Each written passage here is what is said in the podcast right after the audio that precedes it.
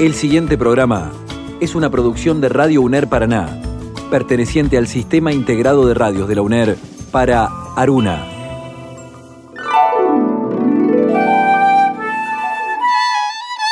De los diversos instrumentos inventados por el hombre, el más asombroso es el libro. Todos los demás son extensiones de su cuerpo. Solo el libro es una extensión de la imaginación y la memoria. Jorge Luis Borges. Un paso previo. Una herramienta. Verificar. Comprobar. Una prueba. Una impresión. Corrección. Compromiso. Pasión. Y el libro. Prueba de galera. Solo queda imaginar. Solo queda imaginar. Hola, bienvenidos a una nueva edición de Prueba de Galera. Oscar, un gusto estar con vos, estar con la gente y bueno, en el desafío de comenzar una nueva edición de este programa. Bueno, y como decimos, la idea es compartir la pasión que nos generan los libros y de seguir conociendo poquito a poco el trabajo que están haciendo las editoriales de las universidades nacionales públicas, un programa que tiene como finalidad o intención hablar sobre libros y sobre todo lo que encierra el trabajo del mundo editorial y también con la pretensión de recordarnos que hay cosas muy valiosas que están en los libros.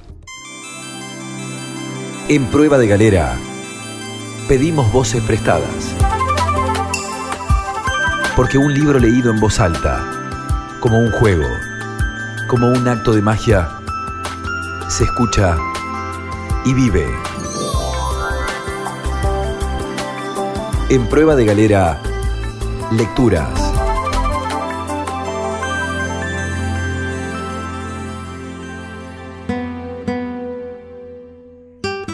El cuadrilátero del general Ramírez. Hacia el sudeste de la ciudad, en el corazón de un barrio que es conocido popularmente por el barrio del hospital, puesto que en esa zona está situado el primer nosocomio paranaense, el Hospital San Martín, abre su espacio arbolado y simpático la modernizada Plaza Sáenz Peña. Es una limpia plaza de barrio umbrosa, fresca, cordial, limitada por las calles Enrique Carbó, Gualeguay, Villaguay y Presidente Irigoyen.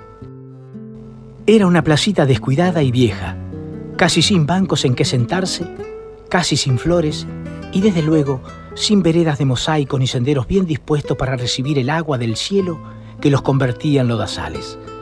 Así era, hasta no hace mucho este paseo público conocido vulgarmente por la plaza del hospital. Entonces, cuando estaba llena de árboles, sin iluminación adecuada y entregada a su propia suerte, bajo los efectos del tiempo y de la naturaleza, grandes amigos de los yuyales, esta plaza tenía mala fama, lo mismo en materia de amor que en materia de cuchilladas. Me informa el camarada con quien paseo. Ahora, como usted ve, la cosa ha cambiado por completo y este barrio populoso y trabajador de la ciudad se ha redimido de la mala fama de su plaza pública. Ahora esta tiene hermosos jardines, amplias veredas de mosaico, pérgolas, cómodos bancos y hasta instalaciones para que los niños se amaquen y jueguen. Circundada de altos y antiguos árboles, por entre cuya doble fila corren los veredones de mosaicos, esta plaza se diferencia en ello de la centralísima Plaza de Mayo y hace recordar, en cambio, las viejas plazas de estilo español rodeadas de naranjales agrios. Son hermosos, en verdad, estos árboles de copas abrazadas que hablan de mucho tiempo cubriendo los veredones que dan a calle Villaguay. Uno los mira y ya los quiere. Hay que detenerse y contemplarlos. Lo mismo que a esa señorita que, mediado el veredón, ha ocupado una de las hamacas de la plaza aconsejada tal vez por el calor y al vaivén del movimiento con que se abanica todo el cuerpo, luce unas piernas venustas como para un truco. Así, como vulgarmente se la conoce como Plaza del Hospital, continúa hablando mi compañero, este paseo ha tenido otros nombres en el suceder de los años. Primitivamente se llamó la Plaza Nueva. Seguramente tomó este nombre por ser la primera plaza que se creó después de la Plaza Mayor, como se llamaba a la de Mayo, que no ha tenido más que suprimirse la consonante final del nombre primitivo para convertirse en la Plaza del Pronunciamiento.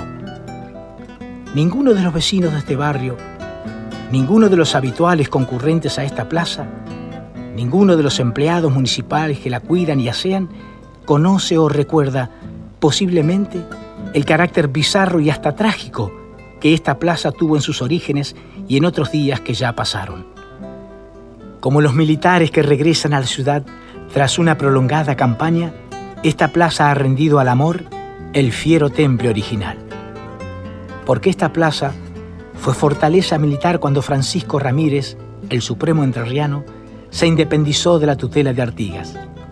Y además, esto es lo del tono trágico, Aquí se fusilaba a los reos en los tiempos de la Confederación. Aquí se fusiló a uno de los hermanos Caraballo, autores de un crimen que conmovió a la ciudad.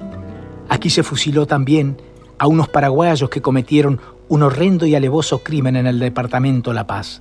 Los reos eran tres, pero a uno de ellos se le computó la pena por la de presidio perpetuo en atención a su minoría de edad, debiendo presenciar la ejecución de sus compañeros sentado en el banquillo. De modo que esta ha sido una plaza heroica, pregunto. ¿Qué podría contar al respecto? Compañero, ha de saber usted que esta plaza, la Plaza Nueva, constituía el baluarte de la ciudad de Paraná contra los peligros militares que la amenazaban desde el campo, desde el interior de la provincia y hasta desde la banda oriental del Uruguay, responde mi amigo. Sepa que aquí estuvo instalado en 1820 el cuartel del general Ramírez, cuando después de terminar la campaña, que en combinación con el general Estanislao López llevó contra Buenos Aires, el jefe entrerriano sentó sus reales en esta ciudad. Me imagino lo que sería entonces esta plaza. Seguramente un simple descampado con algunos árboles aborígenes. En mayo de 1820, al tener noticia de que Artigas había invadido Entre Ríos y se encaminaba hacia Paraná, don Pancho Ramírez ordenó al comandante Romualdo García que levantara trincheras en la calle que rodeaban esta plaza. Hecho ese trabajo, se instalaron en la plaza cuatro piezas de artillería volante, a cargo del capitán Francisco Pereira, completándose la dotación de defensa con unos 200 soldados de infantería mandados por el mayor Lucio Mansilla, más tarde general, gobernador de Entre Ríos, cuñado del tirano Rosas y padre del singularísimo escritor también general Lucio V. Mansilla. Una vez que la plaza fue fortificada, si de tal puede calificarse las defensas dichas, en estos tiempos del tanque de 70 toneladas y de los aviones bombarderos, el general Ramírez intimó a Artigas a retirarse del territorio de Entre Ríos. Esto ocurrió el 25 de mayo de 1820, pero el bravo oriental se tenía fe y siguió avanzando hasta llegar al paso del arroyo de las Tunas, es decir, a la zona en que hoy se producen las sandías más ricas que se cosechan en el ejido de Paraná. Excusando esta sedienta digresión veraniega, le diré que el 23 de junio Artigas había desplegado sus tropas en línea de batalla en el paso de las Tunas. Y Ramírez, que le salía al paso, enterado de la gran superioridad numérica de las fuerzas del Oriental, ordenó que se le reuniesen las baterías del capitán Pereira y los infantes del mayor Mansilla, que, desde ese modo, tuvieron que desguarnecer la plaza. La batalla se entabló el 24 de junio. Dice Mansilla en sus memorias que en el primer encuentro de las caballerías volvió caras el ala derecha de Ramírez, pero que una descarga diagonal de infantería por filas y otra general de la artillería, ordenadas por Mansilla, contuvieron al enemigo. Enseguida, amigazo, una carga de frente efectuada por la infantería en cuadro, seguida por otra de la caballería, produjo la dispersión total del ejército de Artigas. La infantería continuó la lucha hasta una legua de distancia del campo de batalla, donde se detuvo, mientras Ramírez, con la caballería, continuó una tenaz persecución del enemigo en un tiro de más de 10 leguas. Aprovecho un silencio del narrador para revivir en mi imaginación ese cuadro tremendo de la caballería entrerriana en persecución del enemigo, al que iría cegando a punta de lanza y filo de sable entre el repiqueteo ruidoso de los cascos de los caballos, haciendo retemblar el suelo. Mi compañero prosigue. La fortificación construida en esa plaza, según decían los viejos, se siguió conociendo durante mucho tiempo después con el nombre del cuadrilátero del general Ramírez. Y los historiadores refieren que la población de Paraná, que había quedado entregado a su propia suerte, después que Mansilla abandonó la fortificación para incorporarse a las fuerzas de Ramírez, estalló en demostraciones de júbilo cuando al día siguiente de la batalla vio regresar las tropas de infantería y los artilleros a esta plaza con los laureles de la victoria de las Tunas. Ahora, la plaza se llama Sáenz Peña, en homenaje al héroe civil argentino que estableció en el país la libertad de sufragio. Ahora otra vez, el país anda inquieto por la suerte de la democracia, pero resuelto a apuntalarla con un gran movimiento de opinión que restablezca en la República el orden constitucional. Los comités de unidad democrática se van extendiendo por todas las ciudades, los barrios, las chacras y los campos. En Paraná ya se han constituido varios y se anuncian para muy en breve los primeros actos públicos de exteriorización de esa vigorosa corriente de opinión civil. Miramos en el centro de la plaza el busto en bronce del expresidente Sáenz Peña, ejecutado por el escultor Hoffman y emplazado en dignísimo pedestal. Aquí debiera realizarse el primer acto público de la civilidad paranaense despertada a la defensa de la democracia y de la Constitución, no solo porque ello implicaría poner el movimiento bajo la advocación del gran presidente democrático, sino también bajo lo del gran caudillo federalista que desde esta plaza, el cuadrilátero del general Ramírez, salieron en 1820 las fuerzas cuya oportuna intervención en la batalla de las Tunas marcó el comienzo de la autonomía política de Entre Ríos. Dijo Cicerón, si tienes una biblioteca con jardín, lo tienes todo. Prueba de galera, cada uno sabrá. En Prueba de Galera, los libros nos provocan miles de preguntas. Aquí, aquí, aquí, aquí, solo algunas. En Prueba de Galera, entrevista. En Prueba de Galera es tiempo de entrevista y en este caso estamos en comunicación con Luis Quevedo. Él es gerente general de UDEVA, la editorial de la Universidad de Buenos Aires. Eh, desde los estudios de Radio de la UNER te saludamos José Luis Cardoso y quien te habla, Oscar Londero. Bienvenido a esta prueba de galera. Gracias, gracias Oscar, gracias José Luis por llamarte y por tener interés en conversar respecto de UDEVA, de la editorial de la Universidad de Buenos Aires. ¿Y cómo no vamos a tener interés si es una editorial señera? ¿Quién no ha leído alguna vez algún libro editado por Eudeva? Sí, Eudeva tiene un amplio catálogo. Este año cumplimos 60 años. Desde 1958 que Eudeva irrumpió en el mercado editorial argentino.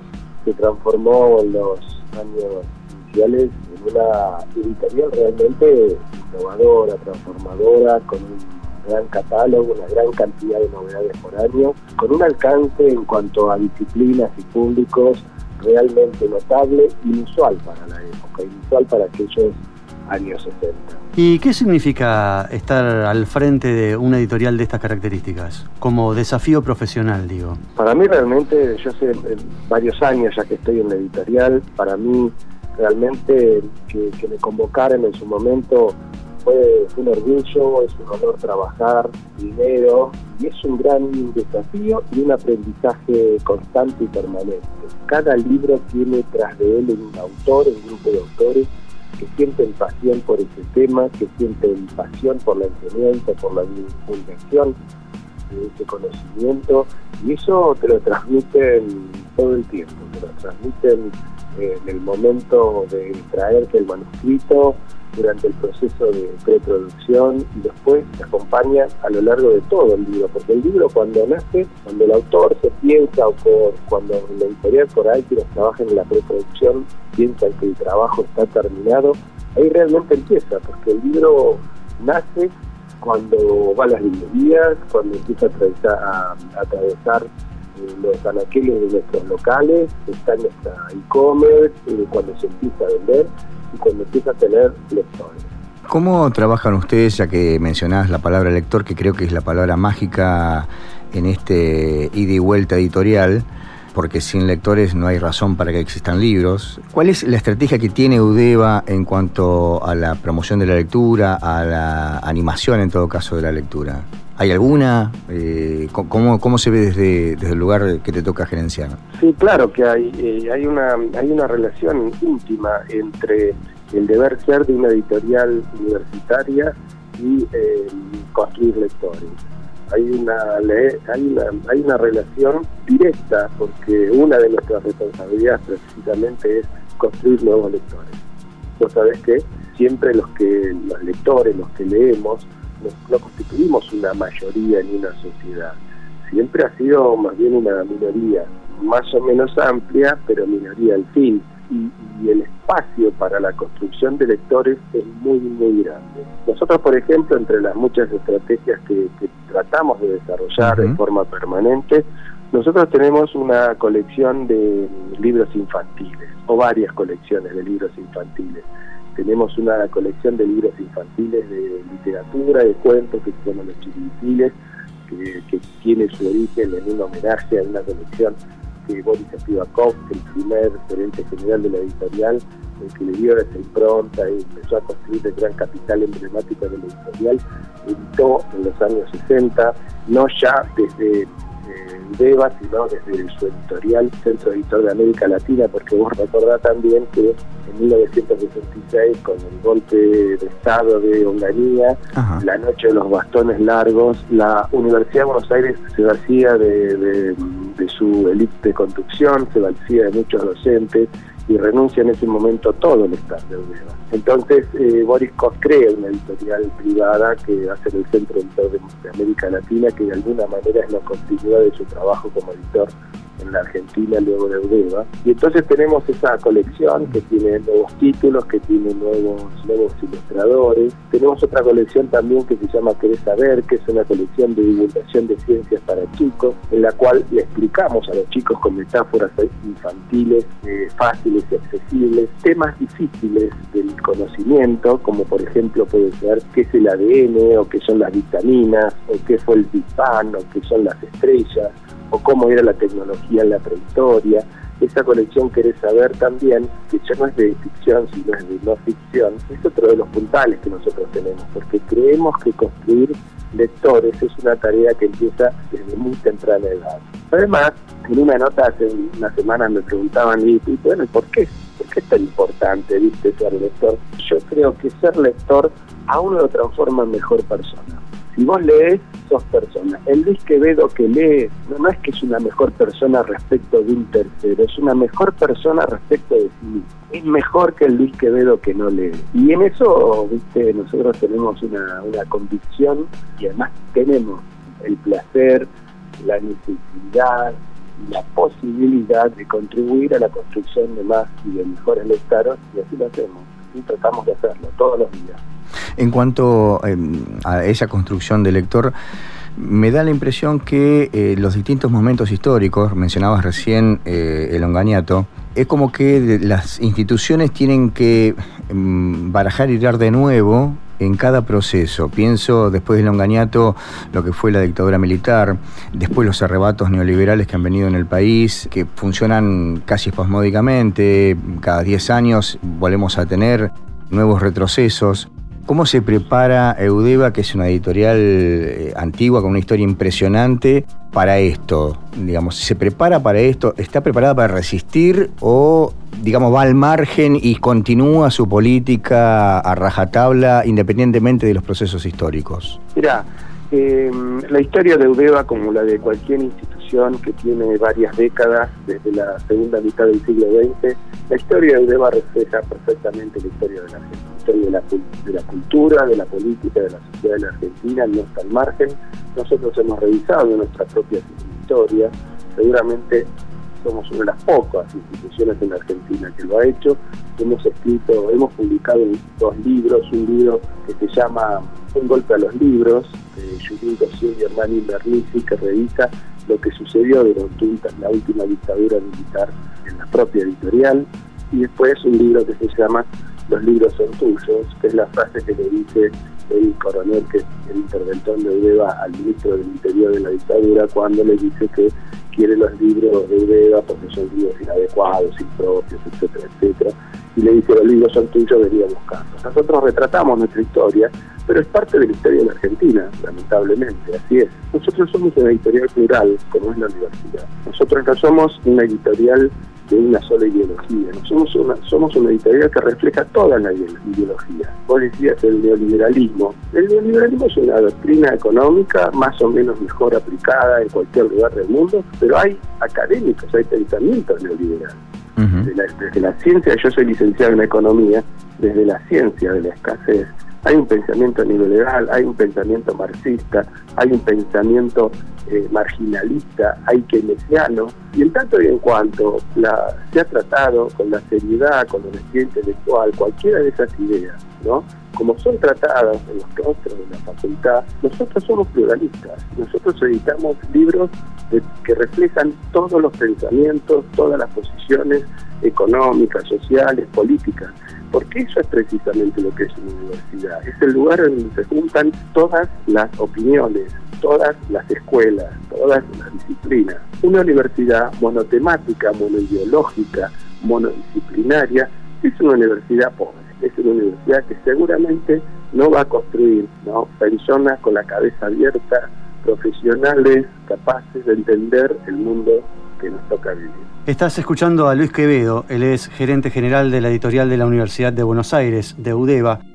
Y vamos a hacer una breve pausa en esta prueba de galera y a la vuelta vamos a hablar sobre el proyecto Boris, una de las iniciativas que es una suerte de caballito de batalla de UDEVA.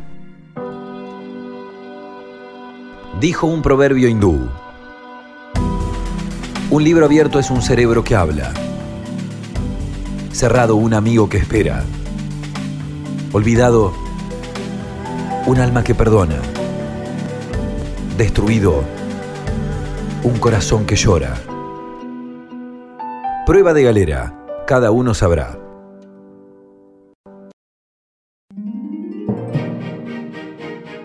Dijo Ernest Hemingway. La obra clásica es un libro que todo el mundo admira, pero que nadie lee. Prueba de galera. Cada uno sabrá.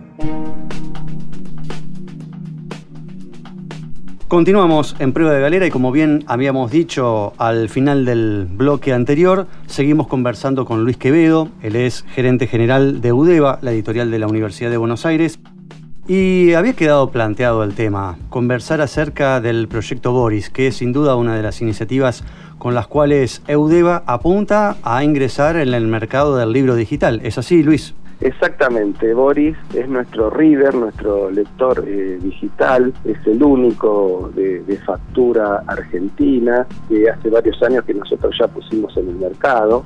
Boris forma parte de la estrategia de lo que nosotros llamamos el programa Eudeva Digital, que básicamente es una mesa de tres patas. Una pata es el reader, puesto decir la posibilidad, para quienes no saben quién es un reader, es como el Kindle de Amazon, es un, soporte electrónico, no es una tablet, diferente a las tablets con otra tecnología, que permite leer eh, libros en una pantalla eh, de la forma más parecida a lo que es leer libros en el formato papel podés hacer eh, marcar el, libro, podés darle vuelta a la página. Exactamente, podés tener la versatilidad de poder trabajar en el libro marcando, resaltando, pasando de página, volviendo para atrás como si fuese un libro en papel, solo que tiene una tecnología eh, que trabaja con tinta electrónica que es diferente, la luminosidad y la factura técnica es diferente a las famosas tablets a las, pantallas de las computadoras, que, no permite, que permite que no nos canse la vista al leer, que es, eh, se lee con luz natural o con luz artificial, pero permite una lectura descansada, como es la lectura eh, que nosotros hacemos en el papel. Podríamos decir un, un soporte amigable. Sí, sí, un soporte muy amigable, además con una gran capacidad de pensamiento, además también eh, puede tener, depende del modelo, conectividad o no con internet, eh, pero es un soporte muy amigable en el cual vos te bajas los libros que comprás y, que los tenés almacenados. Esa es una de las partes de nuestro programa Audiova Digital, la segunda parte es nuestra e-commerce, nuestra página web eh, comercial que, que la tuvimos que reformular toda. nosotros ahora vendemos libros con, con electrónicos, pero libros con formato también papel desde eudeva.com.ar a todo el mundo o en otras plataformas también, no solamente la nuestra, vendemos libros de soporte papel y de soporte electrónico. Y la tercera pata, digamos, de, nuestra, de nuestro programa digital está vinculado con hacer libros electrónicos, digamos, en un formato que no es un PDF, sino que es un formato que permite leer después cuando, vas a leer en el, reader, en el, body, que permite leer y hacer todas estas cosas eh, que estábamos conversando, ¿no? subrayar, etcétera, etcétera. No, es un PDF eh, tradicional. Eso forma parte de lo que nosotros consideramos que es el, programa de Nueva Digital.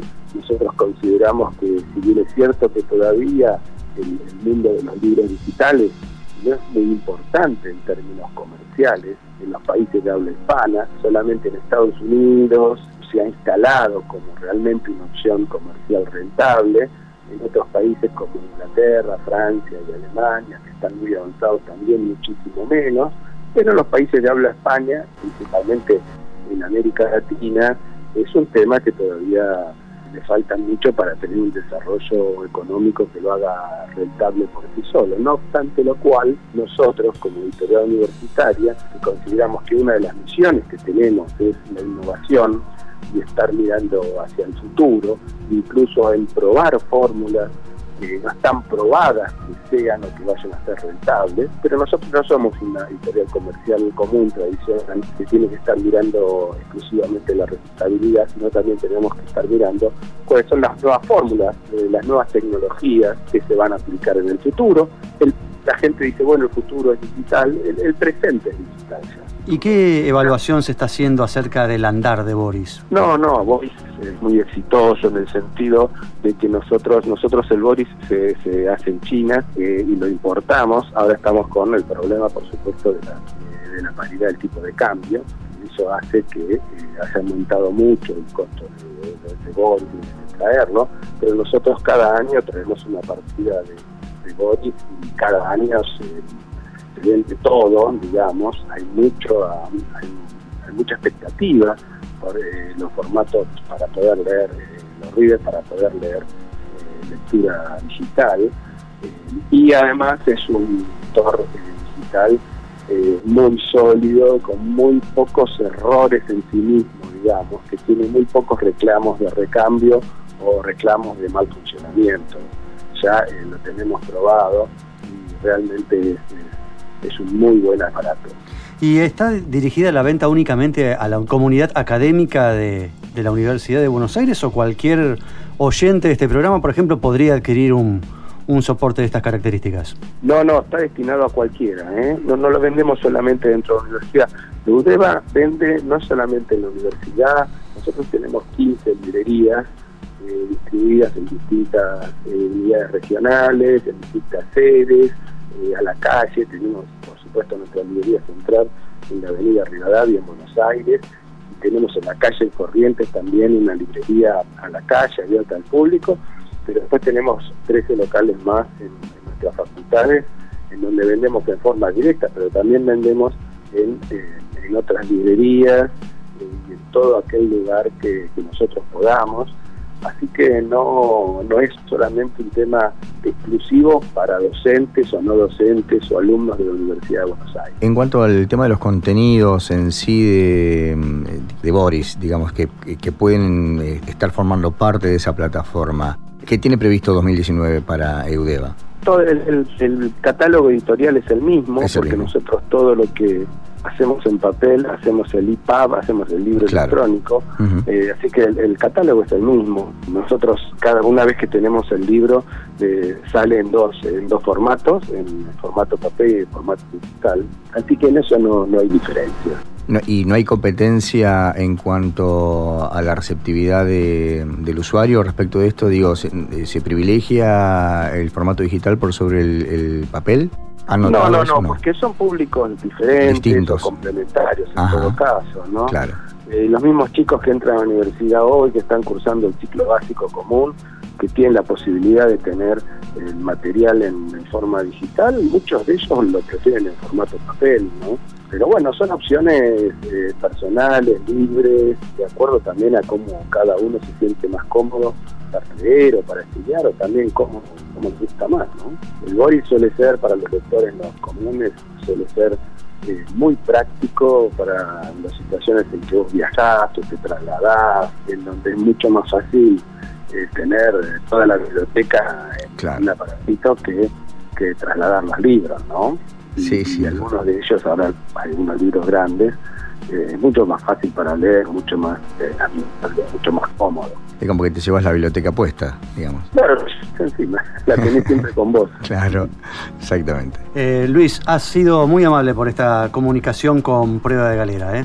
No, te agradezco a ustedes, gracias Oscar, gracias José Luis por acordarse con nosotros y estamos a disposición de ustedes, del programa, de la universidad para cualquier consulta, cualquier cosa que quieran interactuar con nosotros. Seguramente lo vamos a volver a molestar en el futuro. Saludos y un abrazo grande. Gracias. Escuchaste a Luis Quevedo, él es gerente general de la editorial de la Universidad de Buenos Aires, Eudeva. Dijo Ralph Emerson, un buen lector es el que hace el libro bueno. Prueba de galera. Cada uno sabrá. Lectura silenciosa o en voz alta. Un libro que aburre. ¿Hay que abandonarlo o se lo debe terminar a pesar de todo? ¿Sirve de algo sugerir un libro? ¿Hacemos caso a una sugerencia? ¿Cuál es nuestro plan a la hora de entrar a una librería? ¿Los libros se prestan? ¿Qué libros se leen más de una vez y por qué? ¿Qué buscamos cuando vamos a una biblioteca? ¿Causan atracción las bibliotecas ajenas? Sí, no. ¿Por qué? ¿Hay un lugar determinado para la lectura o se puede leer en cualquier parte? ¿Los libros se marcan, se subrayan o no? Relación de la literatura y el cine. ¿Qué pasa con la transposición? En prueba de galera, tema libre. Tema libre. Lo más parecido a la libertad. Continuamos en Prueba de Galera y en este espacio que dedicamos para preguntarnos y cuestionarnos desde nuestro lugar de lectores. Y jugar también un poquito. Por supuesto, hay que siempre liberar la imaginación. Todavía no nos cobran impuestos por eso, así que aprovechemos. Y pensaba en algún momento acerca de si existe un lugar determinado para la lectura o si podemos leer en cualquier lado. Claro, bueno, Qué temón. Vos sabés que mm, yo siempre tuve como una fascinación con las imágenes eh, cinematográficas de esos lugares que son como muy especiales, ¿viste? Con luz tenue, eh, mucha madera, eh, por decirte, no sé, una cabaña en un bosque. Me recuerdo una de las películas de Johnny Depp que hacía de escritor, creo que era la este, La ventana indiscreta, no, esa era otra película. Bueno, eh, Don El Loco era un escritor, pero sí, eh, eh, en, realidad era un asesino. La cuestión es que él, tenía una cabaña en el medio del bosque y yo decía, ¿qué lugar para recluirse y dedicarse por lo menos un fin de semana a una maratón de lectura en medio de la naturaleza, de, la luz que entra, si es luz de día únicamente mejor, y pegarle de continuado, con mucho, mucha vegetación, mucha madera, eh, mucho aire sano, eh, mucha libertad. Ese es mi, sería mi espacio idílico para, la lectura. Ahora, si bajamos a la realidad, eh, sí, yo creo que hay lugares específicos donde, donde uno se refugia. A mí me pasa, por lo menos, de no leer en cualquier lado. Lo hago. De hecho, me ha pasado, no solamente yo, sino que la gente, evidentemente lo hace también. Me encontré con una situación muy interesante, ¿no? Salgo para ir al trabajo a 7 de la mañana del departamento y cuando salgo me cruzo con otra persona que ah, tiene un tomo de no sé qué autor habrá sido y lo iba leyendo mientras miraba las baldosas y levantaba la vista para ver por dónde caminaba y seguía leyendo y yo que me fui caminando, lo acompañé un buen trecho, solamente para ver cómo hacía, digamos, qué, qué es lo que le llamaba la atención del libro. Y el tipo paraba en las esquinas, miraba para otro lado, veía que no venía nadie y seguía leyendo mientras cruzaba la calle. Y así una cuadra, dos cuadras, a la cuarta ya doblé y él siguió. Pero me pareció como, como muy copado la, la necesidad que tenía el tipo de leerse un libro, una novela seguramente, a las 7 de la mañana, mientras iba caminando, ni siquiera sentado en un café mientras hacía tiempo. No, mientras caminaba. Un lugar en donde me encontré muchas veces leyendo, y esto como una suerte de acto de provocación, ha sido el de la cola en los bancos. Uno tiene que perder mucho Sí. tiempo en los bancos. Sí. Entonces el acto de rebeldía es disfrutar ese momento. Vos dijiste un acto Y de además llevando algún texto que aluda a alguna crítica al sistema capitalista. Te iba a decir, te iba a al decir. funcionamiento de las iba a- instituciones financieras. Vos sabés que te iba a decir eso, porque ya el solo acto de leer en una cola de un banco es un acto de rebeldía al sistema financiero en, en sí. Se ponen Eh. mal quienes están en la cola porque dicen, ¿qué hace este energúmeno acá? Sí. Se ponen mal los guardias de seguridad porque no saben si uno está realmente leyendo o está enviando información hacia el mundo exterior, Claro. pergeñando un golpe. Y lo peor es que no te pueden decir, no señor, eh, No se guarda lee. el celular, ¿eh? No te pueden decir no se puede leer, No. porque no hay una previsión para eso. Pero Entonces estoy es seguro como- que quisieran hacerlo, ¿no? Es como eh, mojarles la oreja. Me haces acordar a la película de Eliseo Subiela, eh, Al lado oscuro del corazón, donde el personaje central, que es eh, Darío Grandinetti, hace las veces de un Oliverio Girondo, que en la película se llama Oliverio Fernández, y le recita un poema a la cajera del banco, creo que era la Soledad de Benedetti, una soledad tan desolada, y la cajera queda como no entendiendo nada. ¿qué- qué- un tipo que te recite un poema en el medio de la cola de un banco es como leer en la cola de un banco, es más o menos parecido, digamos. Es así de, de insolente, eh, me parece, ¿no? Pero además de eso, ¿tenés algún lugar en tu casa donde... Eh, obviamente que la cama es el lugar. La cama. Sí, con la mesa de luz y la lámpara o el velador, depende del momento, la época. Ese es uno de los lugares. Tiene las ventajas y las desventajas. Por ahí si esa lectura es nocturna y uno ha venido con un día bastante ajetreado y a veces se duerme. El lector, Rápidamente. El lector se duerme, Mm. pero a veces no. También otro lugar que he encontrado muy agradable para leer y sobre todo en voz alta cuando no hay nadie en casa es el quincho. Ajá. O sea, es un lugar solitario, digamos. Sí, es como un lugar alejado, de la casa Mm. y uno puede estar ahí tranquilamente leyendo cosas tremendas, este, muy sórdidas, muy oscuras, muy truculentas y es el momento ideal para hacerlo. Y podés leer eso mismo en medio de, no sé, el comedor de tu casa mientras alguien está cocinando y los chicos están, no sé, jugando, la televisión está prendida, viene un familiar, un amigo a hablar con Y ya no. tu esposa. Pero sí, por ejemplo, he leído mucho en los colectivos. Ajá. El viaje Santa Fe Paraná, Paraná Santa Fe, Sí, por claro, ejemplo. claro. He leído no solamente sentado, sino también parado, apoyado sobre un asiento, molestando al, al que va sentado. En la época en que se podía viajar De este, pie. de pie, lo cual denota la edad de quien habla.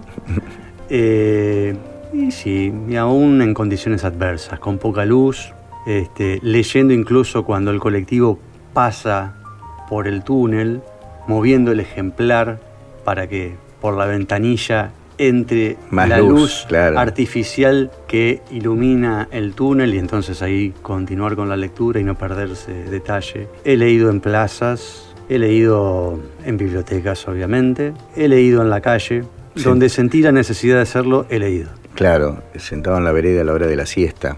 Eh, cuando era chico me acuerdo de leer algunas novelas que eran bestseller en esa época, habré tenido, no sé, 12 años, ponele, 13.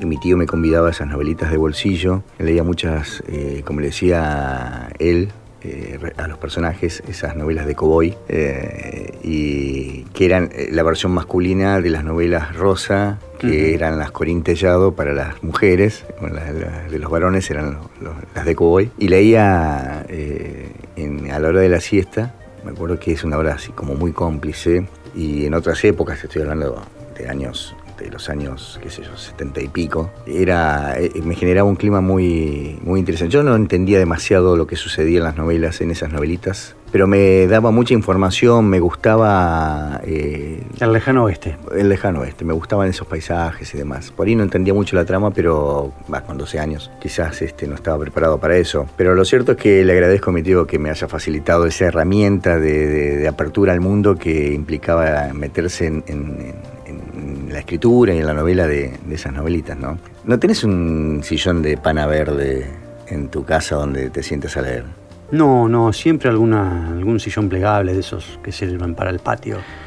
porque eh, me quedó muy clara la imagen de continuidad de los parques donde el, personaje se siente a leer eh, una novela en su sillón de pana verde y se meten los personajes y eh, la incidencia de, del cuento lo lleva a descubrir, a él como lector, que el asesino encuentra a su víctima sentado en un sillón de pana verde leyendo una novela. Digo, esas cuestiones de ruinas circulares, parafraseando Borges, siempre me atrapó en cuanto al tema lectura. Digo, cuando uno se mete en, esa intimidad de la lectura, en un rincón, en un espacio apartado, ¿no te da la sensación de que quedas como vulnerable también a la realidad? ¿No te ha pasado eso? Es que la realidad no existe. La realidad es el libro. claro, cuando estoy leyendo, la realidad es el libro. La realidad es el libro. A mí me apasiona, digamos, estoy involucrado con la historia del personaje o de los personajes. Vos no estás leyendo, en realidad estás adentro de la historia. Sí.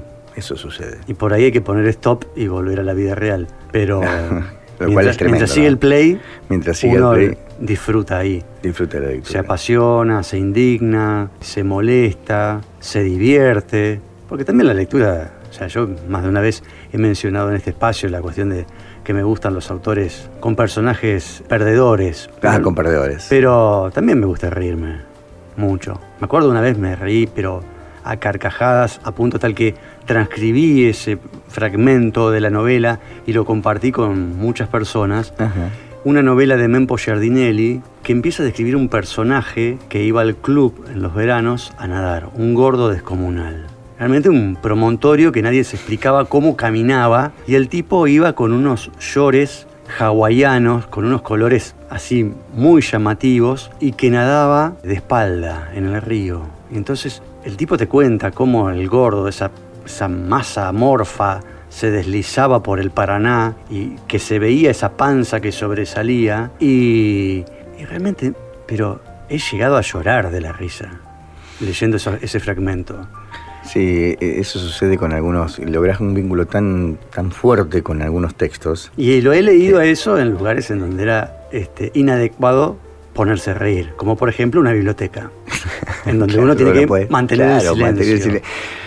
¿No te habrá forzado la mm, solemnidad del lugar en todo caso? Quizás para que te ha forzado, que te ha pegado más el texto en eso te ha generado como una provocación mucho más fuerte de que quizás en otro lugar no hubiera estado más permitido reírse a carcajada, calculo. Y quizá, quizá haya tenido que ver, que una suerte de complicidad entre el autor y el lugar. Se ven esas magias, ¿no?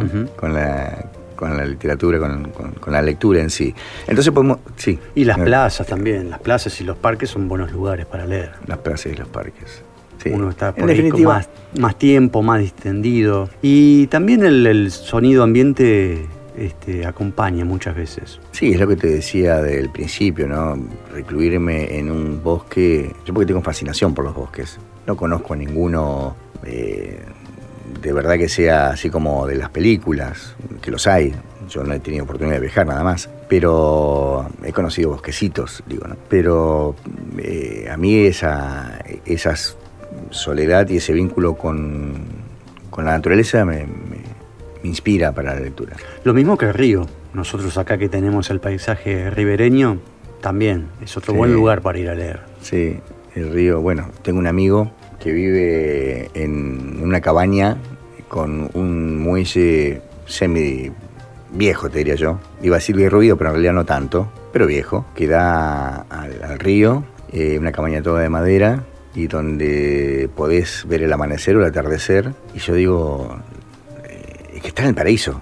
Y leer ahí en ese contexto en ese natural es como casi una osadía, una insolencia para este mundo tan mezquino, tan, tan, tan ruidoso, tan, urgente. tan aporteñado, tan urgente, exactamente, tan urgente. Muy buena palabra.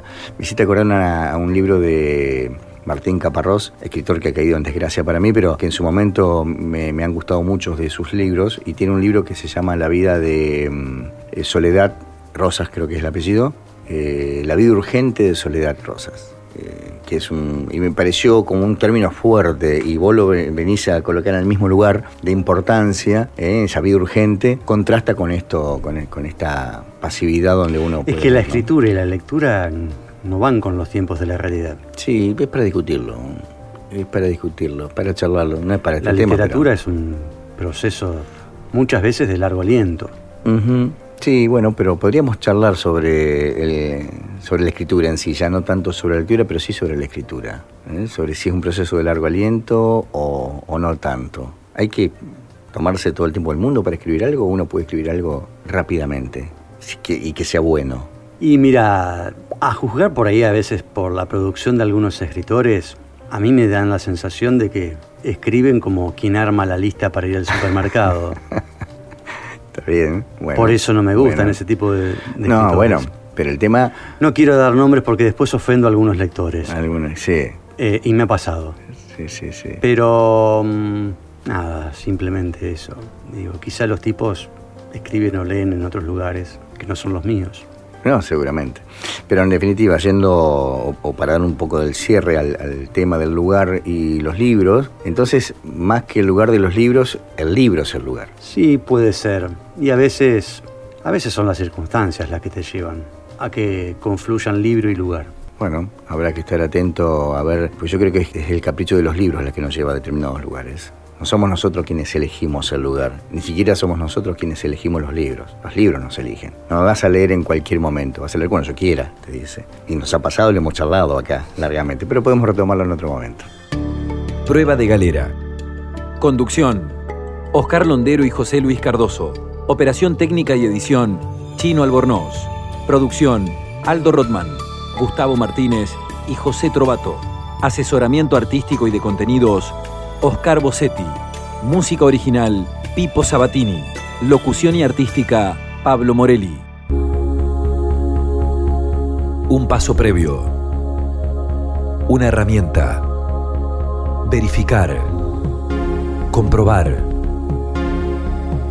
Una prueba. Una impresión. Corrección.